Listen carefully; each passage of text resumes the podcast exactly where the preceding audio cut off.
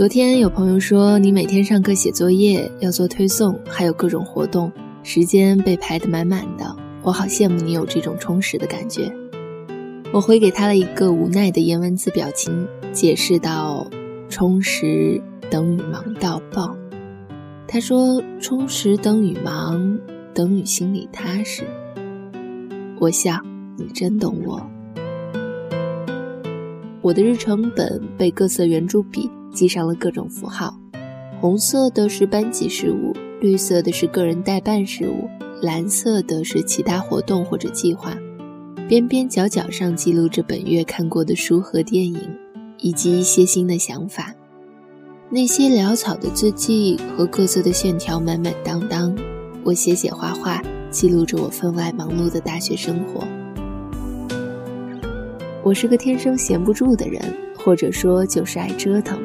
喜欢尝试新的东西，因此在我的大学生活里，除了本专业分内的学习任务之外，我还做了很多和我的专业无关的事情。经常在学校里脚步匆匆，或者舟车劳顿。我见过寂寥的星辰，也吹过深夜刺骨的寒风。我时常在疲倦时捏着酸疼的肩膀，自己问自己：你为什么要让自己那么忙？曾经的我一度很纠结这个问题。每当社团里有什么活动，我就积极参加；学校的各种比赛，我也爱去凑热闹，抓紧一切时间泡图书馆看书写作业，还为自己建了个人电台，定时推节目。我做这些苦其心志、劳其筋骨的事情，到底意义在哪里呢？悲哀的是，当我的大一结束的时候，仍然没有答案。很多次，我想打开一部韩剧，好好享受一下那种闲适时光，却发现自己还有稿子没写，又要开会，节目也没剪。看着男主角帅气的脸，心里想着的是：明天要是交不上稿子，部长阴沉的脸。如今大学生活即将结束，回想起那段忙碌的日子，也渐渐明白了它的意义。忙碌是为了给过去一些交代，给未来一些机会。本应该种树的时候是不该乘凉的，现在所做的一切只是一个播种的过程。收获的季节有快有慢，静候是最好的姿态。忙碌可以让你走出眼之所见的小圈子，了解自己所处的位置，估量进步的可能性。有个同社团的学长是学校里的风云人物，早就听同学说起他的事迹，内心也擅自佩服。但是，一般厉害的人都带着高冷气质的光环，我曾有一些怕他。因为在同一社团有幸和他聊天，他教我做策划、做活动，渐渐发现是个很随和可爱的人。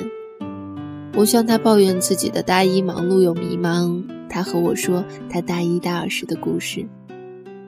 他曾是复读生，高四的时候在桌旁的墙上写着自己未来的目标，人人都笑他竟然敢想那么远。后来的他刚到大学，野心勃勃，给自己定下目标：大一时做到别人大二能做到的事情，大二就要达到大四的程度，大三有养活自己的能力，大四。要创业开公司，别人说他太傲，他不以为然，性子也急，所以在最开始的时候得罪了不少人。大一的时候，他带领团队做创业比赛，磕磕绊绊走了不少弯路，也学会低头，懂得很多为人处事的道理。靠着那份倔强，很多比赛做得比学长学姐还好。大二的他去实习。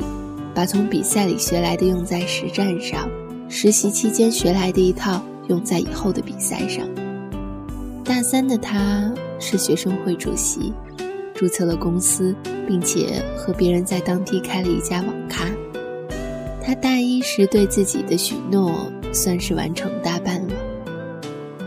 以前做策划的时候，我常被他批评，他总说：“你不是不行，而是太会为自己的不尽全力找理由。”他做策划的时候会精确到每一个细小的标点，财务报表不会就自己看书百度一点一点学，花一个晚上去仔细分析每一个对手的弱点，每一个评委的信息，甚至比赛场地的投影仪位置。我不能有一个环节的疏漏，因为我深深知道自己的短板，所以在其他细节部分会格外注意。我知道自己目前的能力还是有很多需要提升的地方。在我还达不到之前，只能从弥补细节处取胜。他曾经把木星美术馆里的一行字拍了下来，那行字是“世界上有多少墙壁呀？”我曾到处碰壁，可是至今也没有画出我的伟大壁画。忙碌不是表面上的，归根结底是对于生活的精打细算。周围有些同学到了大二大三，渐渐变得焦虑起来，开始考虑起未来的方向，觉得必须要做些什么，打算考研吧。于是经常在朋友圈里晒出自己的背单词计划。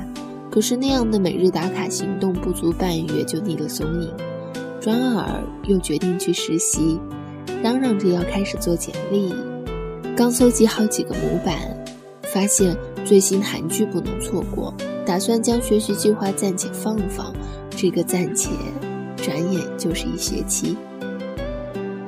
很多人觉得只要有事情做就是忙碌，忙碌就等同于努力，而努力意味着成功。可努力其实是一个很大很空的词，你把它拆开来看，其实是由很多因素和特质组成。忙碌不是你象征性的每天早起背背单词，然后坚持了两三天，觉得自己睡眠不足要补觉；不是你每日慌慌张张的把随便写的作业交上去，解释到自己因为社团事务太多来不及。忙碌不是东奔西走，看起来做很多事，最终落实下来的寥寥无几。忙碌不是面子工程，其他人才不会按时检阅和视察。口号式的忙碌只是一时的自我安慰，而那些真正忙碌不是没有方向的，是精打细算之后细化到每天的行动。他们常常是平淡而充满轻微疼痛感的。在大学，我觉得忙碌的意义是在于自己变得更加开阔，对于未来，对于生活，拥有更多的选择权。感受到自我的种种可能，扩展生命的张力。真正的忙碌是无声的，忙碌不是一种表演，你淋漓尽致地感动了你自己。忙碌是一种状态，对于时间资源的珍惜，对于自己的打磨，既认识到自身进步的可能，然后以最快的速度奔过去，共勉。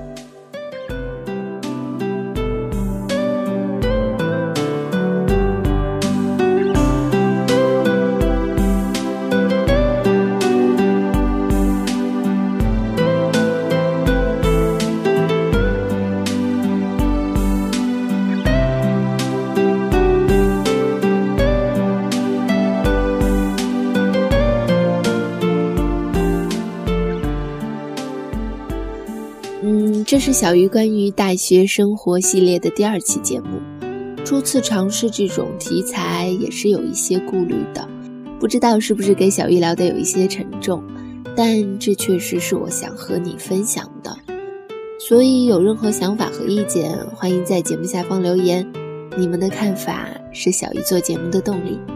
那以上就是本期节目的全部内容，这里是 FM 七八五八四幺，我是季小鱼。